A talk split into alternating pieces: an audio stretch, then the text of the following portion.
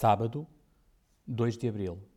Leitura bíblica no Evangelho de João, no capítulo 16, do verso 16 até ao verso 23.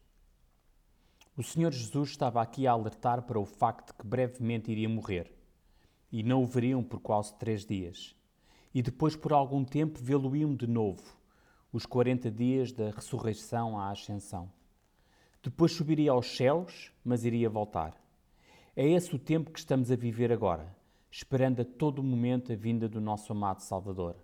Satanás e o mundo em geral alegrou-se na morte do Senhor, mas quando ele voltar, será então o seu povo a alegrar-se, pois terá vida eterna na glória, enquanto tudo demais será lançado no lago de fogo e enxofre.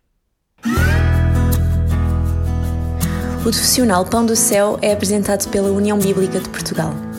A União Bíblica é uma organização cristã internacional e interdenominacional que usa a Bíblia para inspirar crianças, adolescentes e famílias a conhecerem a Deus. Para mais informações, visite o nosso site em uniãobíblica.com.